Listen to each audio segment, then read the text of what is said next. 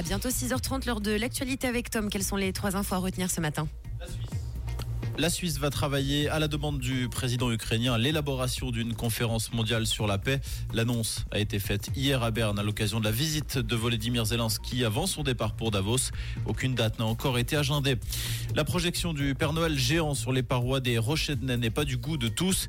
La députée verte au Grand Conseil Veuvezan Valérie Zonka demande des précisions sur la consommation énergétique nécessaire à cette opération, ainsi que sur les conséquences pour la faune, notamment en matière de pollution lumineuse. Victoire éclair pour Donald Trump lors des primaires républicaines dans l'État de l'Iowa hier soir. L'ancien président totaliserait plus de 50% des suffrages selon les premières estimations. Rouge, là tu reviens à 7 heures.